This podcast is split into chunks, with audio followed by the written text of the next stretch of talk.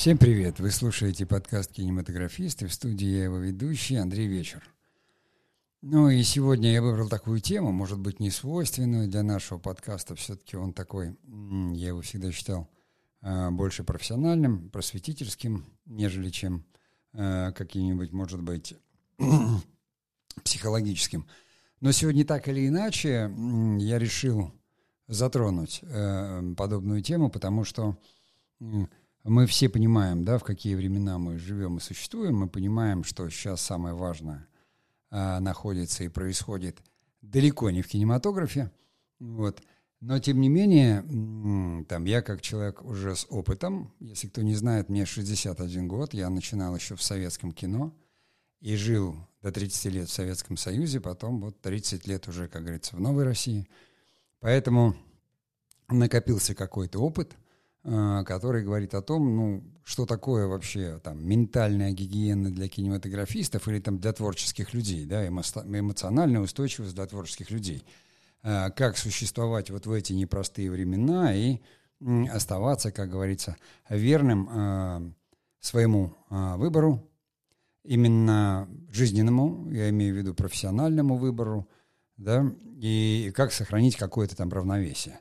Вот. Я постараюсь поделиться каким-то своим опытом, вот, а вы потом напишите э, ВКонтакте или в Телеграме или где-то на тех платформах, кто где нас слушает, напишите, что ну, нужны такие э, подкасты, на ваш взгляд, или не нужны, потому что явно все то, что происходит, это уже ну, не закончится быстро, и нужно понимать э, вообще необходимое существование подобного рода там подкастов, которые начинались, как говорится, совершенно в другое время, имели под собой другую цель, хотя я для себя уверен, что э, просветительство, тем паче культурное просветительство – это вещь необходимая во все времена и, может быть, даже самое главное. Может быть, как раз то, что происходит сейчас, по большому счету, это есть результат того, что в какой-то момент, эм, э, допустим, только какая-то ну, то есть одна какая-то культура стала доминировать над всеми, продвигая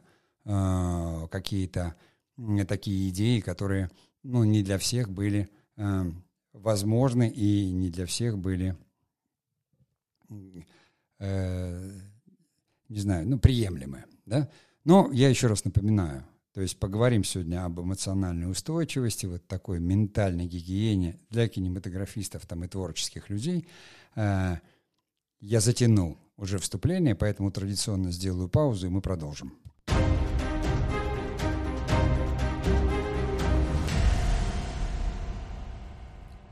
А, мы, творческие люди, да, вообще работаем с эмоциями. Но ну вот если актеры, я был актером, и в советском кино, и в театре актером, и, ну, кажется, что ты вообще весь а, одни сплошные эмоции, и, и бесконечно от тебя требуют их выражать, то есть если ты не поднимаешь градус эмоций, то тебе говорят, ты какой-то нетемпераментный, э, то есть с холодным носом, э, надо вот это все, э, как говорится, выплескивать наружу.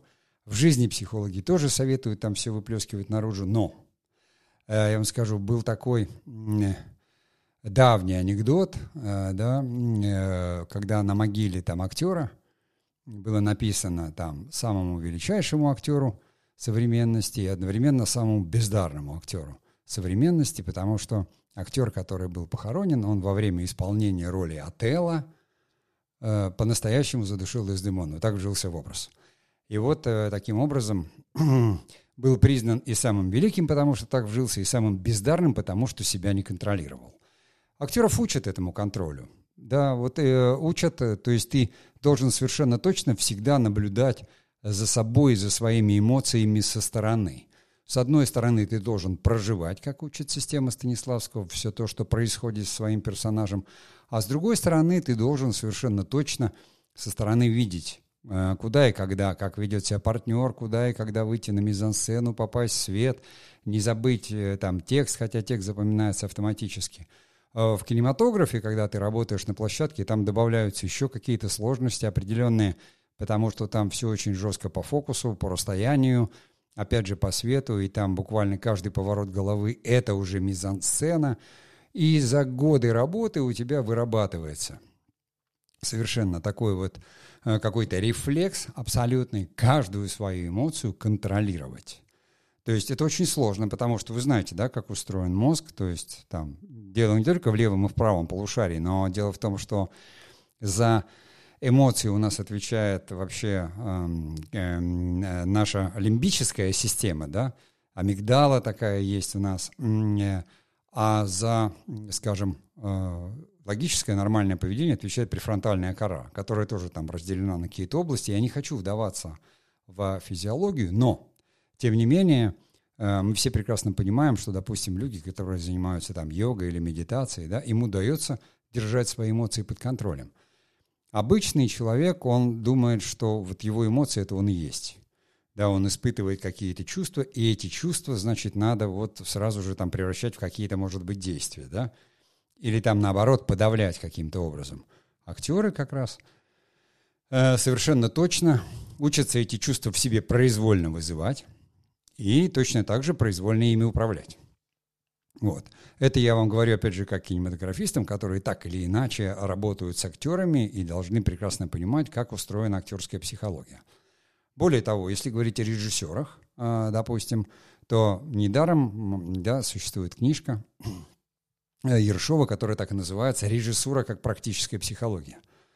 Естественно, то есть режиссер прекрасно должен разбираться в психологии, в психологии эмоций, понимать, как они устроены, а для этого, естественно, он должен быть отстраненным. Ну, то есть вы не можете на съемочной площадке занять место какого-то персонажа. Э, даже если вы ему симпатизируете, вы не можете, э, вам нужно быть, ну, недаром режиссеров называют демиургами, да, такими над схваткой, как бы, над, над ситуацией.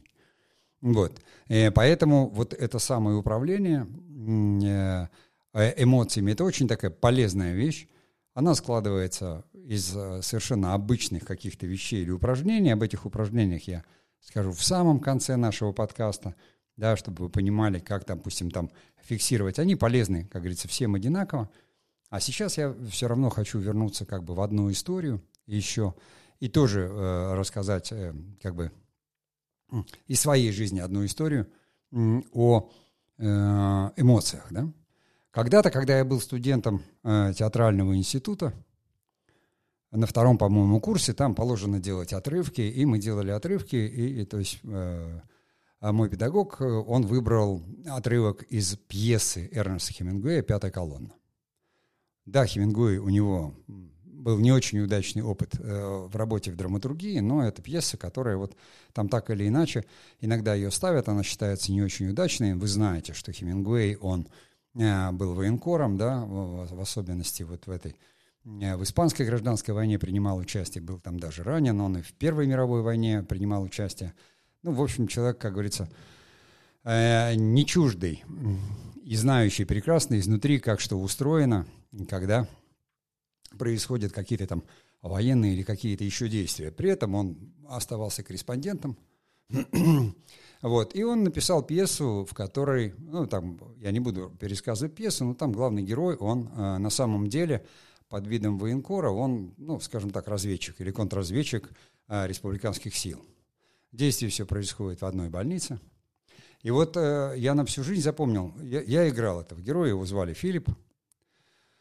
Вот, э, и я на всю жизнь запомнил, как он разговаривает там с одним персонажем, неважно, и говорит. Эту фразу, кстати, потом э, ее использовали Стругацкие в «Трудно быть богом» для Румата и Сторского. То есть я потом отследил, что очень много сильных, по-настоящему сильных героев э, в литературе и в кино, они всегда, как говорится, говорят либо на эту тему, либо фактически цитируют. Фраза примерно звучала так. Это диалог, да, диалог из пьесы.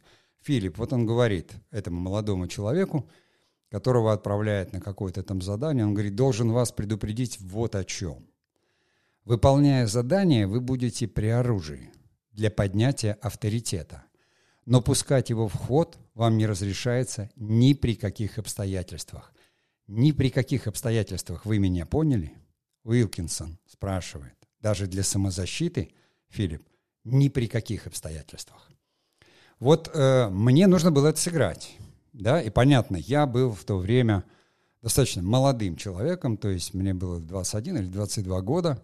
Я уже отслужил э, в армии. Я был абсолютным продуктом, как говорится, системы. Я был сержантом, который в 79 году, в декабре, после того, как э, войска в Афганистан, там вместе со своим отделением отправился, как говорится, в учебный класс и написал заявление о э, там, просьбе отправить на, там, меня в республику, в Народную республику Афганистан для выполнения интернационального долга. Это было абсолютно нормально, то есть для там 18-летнего парня советского, который солдат там в советской армии, который продукт абсолютно а, общества, культуры какой-то, фильмов, понимаете, там таких как, не знаю, Александр Невский, э, Эйзенштейна, э, Лукина, там «Два бойца», любимейший фильм, или там того же Киасаяна «Неуловимые мстители», э, они сражались за родину, освобождение Озерова. То есть это, это была наша культура того времени – Эм, она воспитывала в тебе как бы чувство патриотизма, то есть не вызывала это никаких вообще даже не то, что там мыслей, что вот там это нельзя или нельзя. Более того, достаточно активно все равно использовалась документалистика, именно хроника. Э, не какая-то публицистика идеологизированная, а хроника, ну вот, которую можно много увидеть, допустим, в фильме у Михаила Рома «Обыкновенный фашизм», Потому что кинематограф же, он фиксировал все. И в Первую мировую войну, там, и во Вторую. И это можно всегда собрать как бы таким образом, что это оказывает невероятное эмоциональное воздействие. Понимаете? Но невзирая на вот все как бы идеи, которые говорят там война или что-то еще, у нас вот было одно тогда. Нас посылали для выполнения интернационального долга. Нас посылали там не, не быть какими-то захватчиками или там потому что это, это были колонны какие-то мирные, это было проведение газопроводов, нефтепроводов, это была помощь мирному населению. Мы все ориентированы были на защиту и помощь. Это было идеологией. И заметьте, я сейчас э, там не хочу рассказывать какие-то истории или байки, да, э, там из головы, но вот именно всем кинематографам а включая даже кинематограф какой-то иностранный, даже теми же самыми тремя мушкетерами, которыми движут какие-то благородные помыслы, да, они борются с героем. Но кинематограф, который я знал, он служил именно подобным целям. Подобным целям. Э, то есть защищать, помогать, да, оберегать еще какие-то вещи. И, э, то я был продуктом Э, не побоюсь этого слова, да, своего времени, той культуры, и остаюсь им до сих пор. Ну, потому что ты же не поменяешь там какое-то свое детство. У нас в детстве, допустим, нас воспитывали ветераны войны. Все учителя были ветераны войны, потому что я родился 16 лет, как война закончилась, да. Э, у меня семья, мой дед погиб э, в январе 45 -го года один. Другую вот семья, они все находились там были изгнаны, то есть в Беларуси жили, были изгнаны и год находились в концлагере там в Германии, да, потом были освобождены. То есть это такая абсолютная вещь, без всякого нагнетения, без всего. Э, то есть ты как бы, никто не рассказывал специально об этом, никто не говорил. А какие-то героические фронтовики вообще не любили вспоминать об этой войне, то есть вот в самом народе, там ты живешь э, в Мурманске на, на Зеленом мысу, и здесь там все люди, они, ну, тебя везут, допустим, в долину смерти, да, и ты видишь э, вот эти окопы, э, которые в Мурманске не пересекли границу государственную за 4 года ни разу. Там э, люди, как говорится, скелеты там по грудь в, в гильзах стрелянных стояли. Вот это образы такие, понимаете, э, которые сами по себе накладывают на тебя отпечаток ты понимаешь, что такое внешняя угроза, да, ты не разбираешься, э, ты же, как говорится, ребенок. Так же, как в детстве, у нас же только одна война была, то есть, вернее, одна игра была, войну. Вот мы играли всегда, и сейчас кто-то говорит, это такое вот воспитание, такое или щекое. Нет, понимаете? Э, потому что мальчишки всегда, как у Высоцкого было, да, не досталось им даже по пуле, в ремеслухе живи, не тужи. Не дерзнуть, не рискнуть, но рискнули из напильников делать ножи. Я опять же почему рассказываю о себе, да? Я говорю об эмоциях. Об эмоциях. Там у нас эмоция как бы была одна, да? Никто не хотел играть там за фашистов, грубо говоря. Все хотели быть нашими. Не говоря уже там о пионерах-героях. Но вот это вот все вот такое вот введение, да, определенное, это не подавалось каким-то эмоциональным надрывом. Это все был определенный сторителлинг. И фильмы, это были образы, мальчишки же легко впитывают, да, и дети вообще легко впитывают какие-то образы. Сейчас можно рисовать какую-то ужасную картину оголтелую, что это вот все там зомбировалось. Нет, понимаете, это не было зомбированием. это была твоя история, это, это была история твоих родных и близких, твоей семьи. В этом не было никакой агрессии или ненависти. В этом была какая-то православная такая всепрощающая все равно идея и абсолютное понимание того, кто ты есть на земле этой грешной. Ты мальчик там 12, 14, 17, 18 лет, кто ты есть. Да, в какой то стране живешь, и у тебя, как говорится, даже мысли не было в том, чтобы вот там так или иначе, потому что никто тогда не говорил, я гражданин мира и, и прочие вещи. Поэтому вот это такая вот первая часть, да, а применение оружия, которое дается для поднятия авторитета, но ты не можешь его применять. Все вот памятники, да, которые есть, вот Мурманский был, э, там, почему был, он есть, так называемый Алеша, вот в эта песня была, стоит над горой Алеша, в Болгарии русский солдат. Вот в Мурманске поставили такой же памятник, он там 37 метров, по-моему, высотой, если я что-то не путаю, и смотрит он э, туда вот, в долину смерти, как ее звали, или долину славы. То есть там, где государственную границу 4 года не пересекли. Более того, интересно то, что когда я ходил в море и был матросом в Мурманске, то как раз когда залива ты входишь, то сейнера видно абсолютно, что Алеша смотрит вот в сторону как будто море, он как будто тебя встречает. То есть, понимаете, вот это все образы, это все культурные образы, изобразительные образы, это все вещи, которые кинематографист впитывает, потому что мы же мыслим картинкой. Понимаете? А, а одна картинка, она дает гораздо больше эмоций, чем все слова на свете взятые. И ты это впитываешь, и это называется, собственно, тот самый опыт, понимаете? Опыт, который кинематографисту так необходим.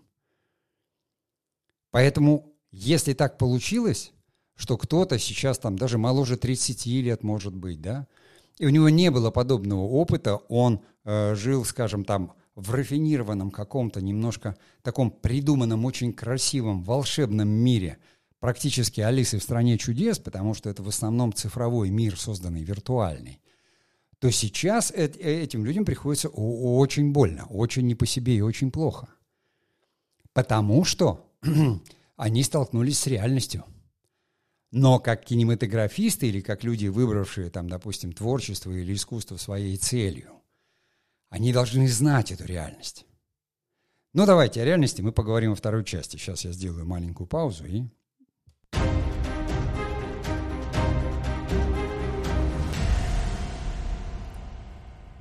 В первой части мы поговорили немножко, да, об эмоциях, об эмоциональной устойчивости. А во второй хотел поговорить, да, о реальности и какова она. Здесь я тоже прибегну к личному опыту и расскажу о том, как вот, когда я учился в киношколе – но было это не так давно, я уже достаточно, как говорится, в возрасте. Э, появилась возможность и пошел учиться, то есть это там 2004 год. Э, наверное, мне было уже 42 или 43 года, 43, наверное, да. У нас документалистику преподавал Герц Франк. Сейчас он уже покойный, но это великий документалист, режиссер, который вот работал в Рижской, по-моему, киностудии. И вот он приезжал, он к тому времени уже жил в Израиле, он приезжал, у него был большой-большой курс такой, то есть там 7 или 10 дней, то есть каждый день с утра до вечера он показывал свои фильмы и рассказывал. Он действительно был документалист. Вот, то есть это как бы человек, который, это не публицист никакой, не, не, не вот там человек, который я придумал там сценарий и начинаю э, там под него что-то снимать. Его фильмы он снимал там людей, приговоренных к смертной казни, брал у них интервью, понимаете, там, Э, за день до казни, когда люди уже сидели несколько лет и раскаивались. он снял фильм «Семь Симеонов», это вот про семью, по которой потом э, сняли фильм «Мама» с Ноной Мордюковой. Да, это семья, где э, мать с детьми-музыкантами семью захватили самолет. Вот, вот подобного рода фильмы. Он снимал чистую документалистику. И вот если говорить о реальности, да, как он ее наблюдал, потому что, конечно, спрашивали, знаете, у нас не выдерживали, то есть кадры там, девушки не выдерживали, взрослые, ну, как бы, уже взрослые э, люди у нас учились там, были за 40 лет женщины даже, да, не выдерживали, они выбегали, говорили, такое нельзя показывать. То есть это была полемика и спор. Вот документалист, что он может снимать, а нет. Где нравственная грань? И девушки, потому что когда там вам показывают съемки в морге, где врач просто вот под камеру разрезает там человеческий мозг на части, да, и ты это видишь, то есть вот я сейчас говорю об этом, и то, наверное, кому-то станет не по себе, но когда ты это видишь, весь твой мир переворачивается, и понятно, что многим физически, физиологически будет плохо. И вот где эта грань, что можно, что нельзя, что такое реальность? Но вот в этом смысле Герс Франк отверчал он, собственно, одним. У него, он говорит, что такое документалист? Вот у него жена, с которой он там всю жизнь прожил, там полвека, да, или больше, и которую любил, она умирала от онкологии. И он, находясь с ней каждый день, ставил камеру и снимал, как она уходит. Он говорил, я как документалист не могу не фиксировать жизнь. И когда ты видишь, когда твой любимый, он сделал из этого фильм, этот фильм можно посмотреть. Понимаете? Вот где уровень силы для творца и для художника, который фиксирует подобные вещи? Обычный человек, который не имеет отношения к нашей профессии, скажет, это безнравственно, это нет. Он выполнял свой, как говорится, ну, как говорится, не долг, а вот, ну, как муж, как все, он там ухаживал, помогал, и все это понятно. Но при этом он снимал. Знаете, не только врачам даровано, да, великим там Пирогов, по-моему, или кто-то привил себе там чуму или холеру, я могу ошибиться в фамилии, и рассказывал своим ученикам о том, что он испытывает. Сейчас у меня холодеют руки, там отнимаются ноги, да, ради науки, мы знаем эти примеры. А кинематографист, ну какой ради науки, ради чего? Но документалист, он фиксирует мгновение. Это не поддельный момент – и это не просто производит впечатление, как говорится, шерсть дыбом на загривке, потому что ты понимаешь, что это вам не fiction. Это не актриса красивая там кривляется, изображает э, какую-то смерть в каплях искусственной крови. Понимаете? И эти вопросы, они этические, они остаются. И если уж даже в выдуманном американском кино нам ставят плюс 6, плюс 12, плюс 18 сцены жестокости, сцены курения, понимаете? Кинематографисты не могут быть такими нежными. Что видели кинематографисты, которые заходили с камерами в Освенцум? Что видели кинематографисты, которые с камерами бежали в атаку с бойцами? Не всю хронику мы видим, но если бы не было этой хроники, что бы мы знали про мир и про то, что там происходит в нем? Да, нам подменяют это, и нам говорят, да что вы, прекрасно, все, это так вот же, как можно просроченную или тухлую еду, понимаете? Э, засолить там совершенно и продать в красивой упаковке. Но мы, я опять же говорю, не об обычных зрителях. У нас очень узкий такой э, э, профессиональный да, подкаст, который для тех людей, которые делают кино или которые интересуются кино. Вы готовы к ответственности такого рода? Или вы хотите делать просто видосики для Инстаграм про, э, скажем, нарядные одежды? Как по-вашему вообще? То, что ведь Инстаграм и видео все равно, э, это филогенез кинематографа. В этих же подкастах моих можно послушать, я говорил об этом. Но это же движущееся изображение. А весь тот вал э, видео всякого эмоционального, которое называют фейковым, это что? Это кинематограф или нет? Мы с вами как к этому будем относиться? Когда это выглядит как э, Документари, как стали говорить, макюментари. Ну, то есть мы все придумали и сняли под э, документальное кино. Это фейк или это не фейк? Вот сейчас я перехожу как бы именно на профессионально-этические вопросы и нравственные вопросы. Где ответственность художника-кинематографиста? Лену Рифиншталь подвергли астракизму такому за триумф воли. Понимаете, за этот фильм потом мы говорили это, но это, это действительно великое кино. Это идея, в которую верили, только она сработала там, да, она снимала как документалист, но пафос-то там публицистический, потому что какая-то идеология все равно перевесила. А кино-то от этого не стало хуже.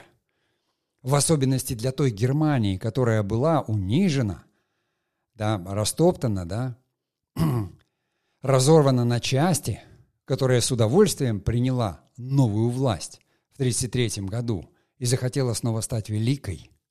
Может быть, но это все раз и пошло в какую-то такую сторону, понимаете? Я сейчас говорю не о политике. Я говорю о реальности. И мы, как кинематографисты, должны эту реальность видеть и понимать, и фиксировать, потому что потом, потом, когда вы будете писать сценарии и снимать кино, вы должны вспоминать эту правду жизни. Эту правду жизни – это то, что называлось раньше опытом, когда они брали в Авгик там человека моложе 25 лет и говорили, ты должен в армии отслужить, на заводе поработать, ты должен жизнь знать. А сейчас последние, понимаете, там два десятилетия, потому что в 90-х вообще там, ну, учили, но это еще старая школа была, а работать было негде. Наоборот. Все с точностью да наоборот. Чем нереальней, чем фиктивней, все где-то происходит, в каких-то там космических мирах, в каких-то там фэнтези, в каких-то где-то. А здесь самая большая реальность – это, понимаете, сериалы про доярок на втором э, канале – где тоже идет такое мыло мыльное, что даже Бразилия отдыхает. Мы же потеряли это. Вот в советском кино это было, и даже в европейском кино это было. А потом это оттеснили в сторону авторского кино фестивального, до которого еще сконцентрировалось на чернухе. Я говорю не о чернухе. Разве можно назвать чернушными фильмы э, Шукшина? «Печки-лавочки». Или же там, я не знаю, «Калина красная». Разве можно назвать чернухой э, «Они сражались за Родину» старшего Бондарчука по, по Шолохову Михаилу? Нет. Нет, это как раз... Но тогда это называлось социалистический реализм. Как будто социалистический реализм – это такая штука, которая приукрашивает что-то. Нет, она видела лучшее в человеке, гуманистическое в человеке, в отличие от всяких анти- антиутопий. Понимаете? И то кино, оно верило в человека, надеялось на него. Потом это все было сказано, что это все, понимаете, фигня, все это было тем-то, тем-то, тем-то. Понимаете, идеологии, это, это, вы себе даже не представляете, какой вал. В 90-е годы вывалился там мусора, помоев и всего то, что было вообще. И, и как были раздавлены э, Э, жители нашей большой страны, понимаете, и кинематограф еще ушел в сторону кооперативов, вот этих кооперативного кино и всякой такой шняги и шляпы. Поэтому что такое это эмоционально? Ну, я знаю, как человек, который вот просто слышал, э, как стреляют танки по Белому дому, сидя дома и наблюдая это в телевизоре, и все были раздавлены, потому что не понимали, как же такая вот, понимаете? Вы думаете, наша иллюзия того времени отличалась от этой иллюзии, что ли? Ну, хорошо, может быть, нас там ввели в заблуждение светлым будущим коммунизмом, понимаете, э, полуднем Стругацкого, полудень 21 век, человечество стремится к новым мирам, несет какие-то светлые идеи, хочет, чтобы а, люди жили счастливо. Чем это отличается от тех идей, которые сейчас были у миллениалов? Когда они тоже это декларируют. Знаете чем? Только одним. В той идеологии не было тебя. Ты был частью чего-то большого, а в этой все концентрируется вокруг тебя, твоего эго и твоего комфорта. Ты хороший, ты там это. И здесь я всегда вспоминаю Вселенную 25, вот эту историю про мышей, третье поколение. Мышей, так называемых, да? Они уже занимались только тем, что чистили перышки, не хотели размножаться. И, в общем-то, на четвертом поколении, как говорится, все мыши померли, потому что им некуда было деться из этого железного бака, в котором все было хорошо, еды хватало на всех.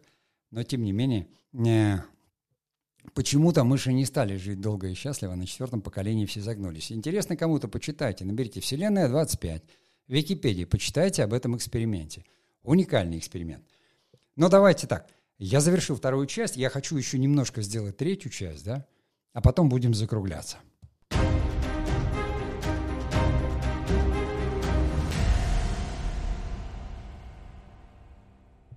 В первой части подкаста мы поговорили о эмоциональности, во второй — о реальности.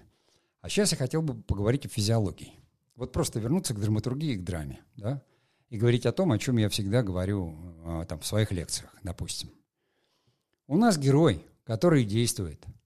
Герой, он стоит перед чем? Перед выбором. Почему и как? Потому что произошло исходное событие. Мы всегда говорим – Живет себе герой, живет, ничего менять не хочет. Вдруг бах, что-то случилось. И дальше что? Дальше вот стоит у нас добрый молодец перед тремя камнями. Налево пойдешь, направо пойдешь, прямо пойдешь. Там коня потеряешь, тут еще что-то потеряешь. Что это у нас такое с точки зрения нейрофизиологии, с точки зрения действия нашего мозга? Нашего, вашего, моего, всех. Мы одинаковы в этом плане. Да? У нас есть та самая вот рептильная система, рептильный мозг, у нас есть лимбическая система эмоциональная, у нас есть неокортекс – Э, где там как-то гнездится эта вот э, префронтальная кора, которая отвечает за то, что я называю разумом упрощенно. Но у нас есть главный закон, я повторяю это во всех практикумах по кинодраматургии. Вам даже выдумывать не надо. У вашего героя есть три варианта действия. Бей, беги или замри. Все. Если герой отвечает действием активным, и начинает противодействовать исходному событию, что отправляет его в путь, делает учеником, странником, воином, мастером потом, да, он приносит свою жертву и все то, что мы говорим в парадигме героя. Это одна история, один сюжет. Если он замирает, это другой сюжет. Если он бежит, это третий сюжет. Вот мы сейчас э, наблюдаем это с вами, да, в мире. Мы видим это, нас это льется, все. Мы э, как бы э, в этом принимаем какое-то эмоциональное участие, потому что это же, ну, как бы наши близкие, наши друзья, да. Я как бы это не крамольная вещь, но, понимаете, мне как кинематографисту немножко не по себе, потому что я же как бы знаю людей из индустрии. И я понимаю, что кинематограф сейчас там огромное количество людей уехало. Оно вот уехало, просто вот молодые операторы, режиссеры, сценаристы, понимаете. Вот э, не будем показывать, все видели это видео, да? Все они креативный такой класс. Вот в кинематографе, в нынешнем, вот в этом, в таком сытом, с большими гонорарами, с хорошими завтраками, обедами и ужинами, с этими инстаграмами и этими фестивалями. Понимаете? Люди, очень много людей осталось. Но на самом деле ведь это не кто-то, это режиссеры из площадок сбежали, это операторы бросили проекты. Понимаете, это сценаристы уехали, потому что не выдерживают эмоционального давления, и они не могут в таких условиях творить. Да, когда говорят пушки, музы молчат. А вы когда профессию это выбирали, вам вообще о чем говорили, когда вы учились? Вы разве не летописцы времени? Вы разве не инженеры человеческих душ? И вот здесь я вернусь к той самой части, да, в которой я говорил про герца Франка. Если вы документалисты, фиксируйте это. Если вы художники, ну дайте идею. Социалистический реализм, не социалистический, но нарисуйте эту картину. Куда, если вы знаете, вы же художники, вы же должны интуитивно чувствовать, куда человечеству двигаться дальше. И да, там кто-то может говорить, нет, не хочу, я хочу свою песочницу. Я хочу вот свой этот мир, э, либо фейковый, либо фэнтези, либо какой-то еще. Мне там хорошо. Я понимаю этих людей. Я понимаю их, мне было 30 лет. В 91 году мне было 30 лет. Я голосовал за то, чтобы Советский Союз остался. я проснулся в июле и понял, что его нет что три человека подписали какой-то договор, и все, а этого не стало. И все стало рушиться. И кинотеатры стали закрываться. То есть и ты потерял работу в один день. Тебя не к этому готовили. И надо было как-то жить и выживать, понимаете? И казалось, что все устоит. Как так может быть? Такого не может быть. Думаете, кто-то не чувствовал себя обманутым? Да еще как. И думаете, кто-то не побежал? Да мне несколько раз предлагали эмигрировать и говорили, вот, пожалуйста, Австралия, вот, пожалуйста, Америка. Все посольства в то время были просто открыты, уезжайте. Люди уехали. Их очень много, они были растеряны, и актеры, и режиссеры. Не, не только обычные люди, они уехали, а потом вернулись. Кто-то вернулся. Великие актеры уезжали и понимали, что там они не могут, там они не нужны. Ментальность. Понимаете, культура. Вдруг там это обнаруживалось, что культура, которая у тебя в голове, Видно, правильные книжки ты в детстве читал. То есть сначала бей, беги и замри, а потом всегда... Понимаете? Э, ведь, э, ну, бить не обязательно кулаками. Вернусь к первой части. При вас всегда будет оружие. Понимаете, ваш талант, ваш опыт, ваша камера — это оружие. Оно всегда будет с вами. Вы отвечаете за то, куда его направите. Никто не требует никакого геройства. Никто ничего, как говорится, подобного и не ждет. Все понимают, что да. И вдруг шарах и целое поколение кинематографистов, которые так весело плясало, выдавливая и говоря, что а вот эти старые, вот они там такие, понимаете, от них какой прок. А мы так умеем снимать красиво, динамично, так все, вот, понимаете, современное такое value. Раз, и что теперь с этим value? Я не хочу никого, как говорится, не обижать и понимаю. Ну, я как раз как режиссер э, одинаково сопереживаю и антагонисту, и герою в своей картине пытаюсь понять всех. Потому что ты не можешь э, не понимать всех. Ты не можешь быть на чьей-то стороне, иначе ты автоматом превращаешься в э, публициста или в пропагандиста. А если ты художник и ты кинематографист, ты можешь либо как документалист фиксировать реальность, а не подменять ее. Фиксировать. И разбираться вот в этих вещах, понимаете? Чей-то бег для тебя физиологическая реакция, не более того. Потому что твой герой может оказаться, и его путь будет в том, чтобы вернуться. Понимаете, вспомните «Бег Булгакова», да, так пьеса надо «Бег». И там все бегут, и генерал Чернота бежит, и Голубков бежит, и Хлудов бежит. Пьеса называется «Бег». И кто, да, и мы знаем, что Хлудов – это реальный э, персонаж, и он вернулся в Россию.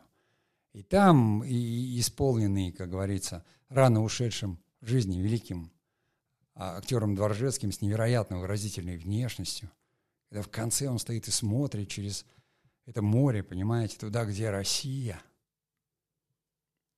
мы же живем в ограниченном мире своей культуры. Даже если мы поднимаемся над ней, у нас там общечеловеческая культура, безусловно, есть, и нарративы общечеловеческие есть. Конечно. Но это все кирпичики, которые складываются базово. Культура, она не, это то, что получилось в результате. То, что как раз всегда уничтожается, э, когда кто-то решает, что он э, имеет право. Или он там какой-то там другой, или что-то еще. Я не хочу как раз работать э, в качестве публициста, допустим, или пропагандиста. В 90-х у меня был такой опыт, но э, сейчас здесь, именно говоря со слушателями или подписчиками подкаста или нашего сетевого издания, я как раз хочу, чтобы вы начали думать, а не только чувствовать. Делать свой выбор. Кто-то сделает выбор, скажет, что он хочет быть участником событий. Да, это будет опыт у нас – кинематографистов, великих фронтовиков огромное множество было, понимаете? Юрий Никулин, клоун, добрый клоун, артиллерист, всю войну прошел, да? Тодоровский Петр Ефимович. В конце уже и говорил, меня вообще ничего не интересует, и хотел снимать только фильмы о войне. Да сам Бондарчук, фронтовик, понимаете? Ну, то есть не было выбора у людей, не было. Потому что вот так вот случилось, и так, и все это потом в их абсолютно каких-то вот, ну, невероятно гуманистических человеческих фильмах и произведениях, потому что они всегда снимали фильмы о человеке. Как остаться человеком на войне? Как не потерять себя, свое, как говорится, лицо? И здесь в данном случае, я говорю, нет трех действий, трех выбора. Кто-то замер, кто-то побежал, э, кто-то готов действовать, понимаете? И, и что-то делать. И у нас не будет другого выбора, и у вас тоже не будет другого выбора. Вы либо берете камеру, начинаете снимать, а, либо не начинаете снимать, либо там э, у кого-то есть обязательства и долг перед страной, перед законом, и он совершенно спокойно, как говорится, откладывает камеру в сторону и берет какой-то другой инструмент. Кто-то говорит, нет, я не выдерживаю этого всего прессинга и э, готов э, там трое суток у костра где-то там в степи попытаться уйти как можно дальше от того, что происходит. В голове-то своей никто никуда не уйдет. Связи-то остаются, мысли-то остаются, культура-то остается. Ну да ладно.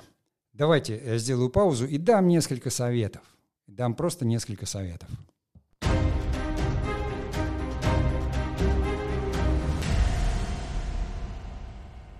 Вернусь опять к началу в котором я говорил о том, как актеров обучают чему. И актеры, кто актеры, если меня вдруг слушают, они вспомнят. Прямо вот э, первом полугодии первого курса, прежде всего, актеров учат перемещать внимание, так называемое. И есть такое понятие там, вы сидите в кругу, в аудитории где-то, и вам говорят, вот малый круг внимания, средний круг внимания, большой круг внимания. И вы в эту свою сосредоточенность, осознанность перемещаете. То есть при малом вы прислушиваетесь к себе, при среднем концентрируетесь на том, что происходит в ближнем кругу, там в комнате вокруг вас, а при большом перемещаете внимание э, там куда-то на улицу, если слышите, что за окном. Это достаточно э, такое простое упражнение, попробуйте его делать. Но я его порекомендовал бы вам, вот там, тоже как актерское, отстраненное. Тебе, поскольку ты фиксируешь свое внимание где-то не на мыслях, да, а на каких-то звуках, на чем-то еще, э, ощущениях, там, ветре, сквозняке, то это очень близко такое на упражнение по осознанности.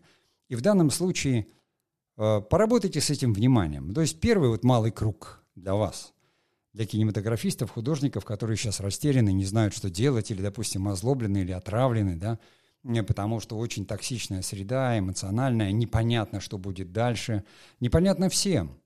И тем, кто уехал, и тем, кто остался, всем непонятно у кого есть работа, концентрируется на работе. А мне, например, вот очень сложно, э, допустим, даже подкаст этот было создать и сделать, потому что вдруг читать лекции, понимаете, там о комедиях, да, или что-то. Надо как-то менять концепцию. Но тем не менее, вот малый круг. Что такое малый круг? Ты сам. Твое здоровье, да, которое зависит. Сон, все равно, да. Даже дело не в аппетите. Но не вот в этом эго, я сам и буду перышки чистить. Нет, ты сам, твое самочувствие чтобы ты сам не становился токсичным. Не позволяй быть проводником. Эмоции так устроены. Смотришь что-то в социальной сети, увидел, надо запастить. Надо мнение высказать. Меня переполняют эмоции. Я там вот все. Это плохие актеры. Понимаете? Хороший это гасит. То есть хороший актер даже разъяренную толпу погасит. Вот начнет петь или читать стихи, и толпа, которая готова была вот сейчас вот сжечь и разорвать, она погаснет. Понимаете? Выйдет какая-нибудь вот певица, начнет петь хорошую песню, и толпа успокоится. Поэтому эмоции. В первую очередь малый круг – это ваши эмоции. Если чувствуете, что что-то вас делает токсичным, отключайтесь от этого. Есть время тем, кому, как говорится, особо делать нечего в силу там потери работы или там ожидания чего-то. Почитайте классику – Почитайте Пушкина, почитайте Толстого. Граф Лев Николаевич Толстой в молодости был офицером и вообще русско-турецкую войну прошел. Понимаете? Найдите что-то, кто-то любит, кто-то лирик. Да? Стихи очень хорошо. Очень хорошо помогают стихи. Очень хорошо помогает музыка. Сохранить именно вот это душевное равновесие. Все начинается с вас. Если вы какой-то такой вот весь эмоциональный, распсихованный будете бегать там по каким-то там митингам или чему-то еще – если у вас, вот вам надо замереть внутренне или хочется убежать, то лучше всего сконцентрироваться вот на этом своем малом кругу, да, на эмоциях и взять их под контроль. Дальше средний круг. Средний круг – это социум наш, друзья, семья. То есть если вы готовы действовать и вы активны, видите, друзей будоражить, надо их успокаивать. Видите, в семье кому-то сложно, надо их успокаивать. То есть сначала все равно нужно приводить этот мир в равновесие, даже если его так вот рвануло, понимаете, что не знаешь, куда и как бежать. Есть же какая-то ответственность. Ну и самое главное для художника – это большой круг. Это общество, это мир, это культура. Если у вас есть на это силы, и вы готовы действовать, то существует масса всяких, как говорится, возможностей. То есть, еще раз говорю, тем, кто у нас – мужчины такого возраста и кто не уехал, да, им надо ждать, когда их кого-то уже, может быть, позвали, кого-то еще не позвали. Да? В любом случае, этот долг, как бы закон, без всякого пафоса. Но мы же граждане, мы живем в стране, да, у нас там законы какие-то что-то еще. И там не надо себя накручивать на что-то ужасное. А, все станем убийцами, нас всех... Да нет, ребят, помогать, защищать, да, но а сколько у вас возможностей, когда вы там носитесь на самокатах, на электрических, избиваете старух, э, понимаете, там насмерть. И, или сидите в телефоне, когда управляете автомобилем и разбиваетесь, или катаетесь на горных лыжах понимаете, ломая себе позвоночники. Статистика ровно такая же, не надо ужасов. Просто это будет другая жизнь, взрослая жизнь, в реальности жизнь. А тем, кто остается здесь и работает, им надо искать новые смыслы. Им надо ходить на работу и ждать, потому что в кинематографе сейчас, конечно, в этом году было запущено, и пока еще будут э, по большей части снимать ту самую мутатень, которую мы видели раньше. Потому что бюджеты сверстаны, работать надо, и по привычке это все надо доснимать. Но мутатень уйдет. Да, наверное, у нас часть кинотеатров окажется закрыта, потому что ну, то, что даже и наснимают в попытке спасти киноиндустрию, зрительно это у нас народ поменяется, понимаете? У нас будет другая совершенно страна через год. Они не пойдут эту мутатень смотреть про каких-то там миллениалов и их там непонятные переживания, чекинение там и все остальное. И про всяких там, понимаете, героев с других планет. И вот здесь уже сейчас надо начинать тем, кто пишет, думать и смотреть. Смотрите, сколько историй сейчас, да, вокруг. Человеческих историй. Не надо вытаскивать негатив. Не надо делать из этого приключения. Это жизнь. Да? Людям нужно за что-то цепляться. Вот я сказал там, читайте стихи, да? Кто-то же их написал. Сколько стихов было написано в период гражданской войны, которая шла в России? Прекрасных стихов. А сколько литературы вышло? Совершенно. Знаете, а музыки, одна там шестая или девятая симфония, да, Шостаковича, которая ленинградская. Вот, мы как художники, как люди именно а, творческие, должны концентрироваться на этом, то есть начать себя и всю вот эту токсичность в себе погасить, потом распространить это спокойствие на тех, кто нас окружает, на средний круг, а потом найти в себе силы и заняться тем самым творчеством, потому что именно вам придется формировать совершенно новые нарративы. Согласны вы с этим или нет, но вы будете их формировать либо с одной стороны, либо с другой. Потому что тот самый библейский Армагеддон, да, битва, которая идет, он там должен, по Библии, по-моему, закончиться в 34 году, если он закончится. А так, скорее всего, он не закончится никогда. Это та самая битва э, добра со злом, условная, с которой мы сталкиваемся в драме, в драматургии каждый день в наших э, сценариях, в наших фильмах. Мы настолько привыкли об этом говорить легко и просто, разбирая это все, то есть наших героев как клопов, что они действительно стали похожи на клопов, а не на живых людей. Поэтому давайте снова насытим их жизнь, пускай даже экранную, смыслом. Потому что люди, когда устанут и когда что-то будет решено, а это обязательно придет, они начнут искать ответы. И они ответы будут искать только там, в книгах, в фильмах, понимаете? А, еще в каких-то вещах, потому что человеку надо будет снова и снова, когда пройдет ярость, когда пройдет боль, когда пройдет злоба, когда пройдет обида, человеку нужно будет позитивные эмоции. Какие-то, да? Длинные позитивные эмоции. Человеку нужна будет красота. Человеку нужно будет это все. То, что мы и должны, э, э, как говорится, генерировать своими работами. Ну а на сегодня я заканчиваю. Напоминаю, что напишите, каким образом помогает, не помогает вот такого рода, как говорится, подкаст, потому что читать сейчас просто там лекции по кинопроизводству э, я, честное слово, не могу. Ну а на сегодня я прощаюсь с вами и э, всего вам доброго.